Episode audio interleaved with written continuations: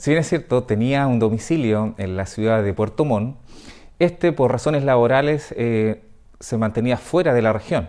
Por lo tanto, se determinó el momento eh, en que éste iba a retornar a su inmueble, eh, instante en que se procedió al arresto del mismo, siendo posteriormente trasladado al centro de detención preventiva de gendarmería de esta ciudad.